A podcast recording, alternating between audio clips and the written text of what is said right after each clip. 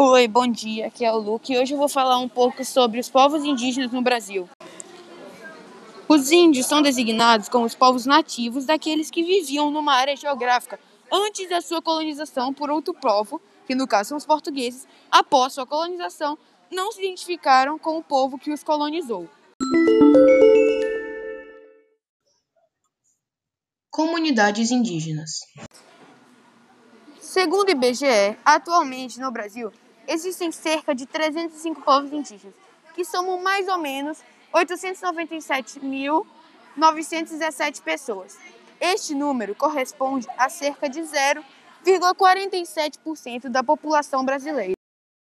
O Museu do Índio aponta que são 11 áreas culturais: Norte Amazônica, Juruá-Purus, Guaporé, Tapajós Madeira, Alto Xingu, Tocantins Xingu, Pindaré-Gurupi, Paraná, Paraguai, Nordeste e Tietê-Uruguai.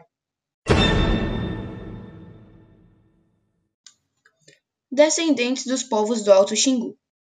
O Parque Indígena do Xingu engloba descendentes dos povos do Alto Xingu. Esses povos se caracterizam por uma grande similaridade no seu modo de vida e visão de mundo, entre eles Auete, Calapalo, Caimura, Cuicuru, Maitipu, Merinaco, entre outros. Ameaças e soluções. Esses povos são extremamente ameaçados na atualidade, pois muitos se encontram na região amazônica, uma área onde acontecem muitos desmatamentos e incêndios.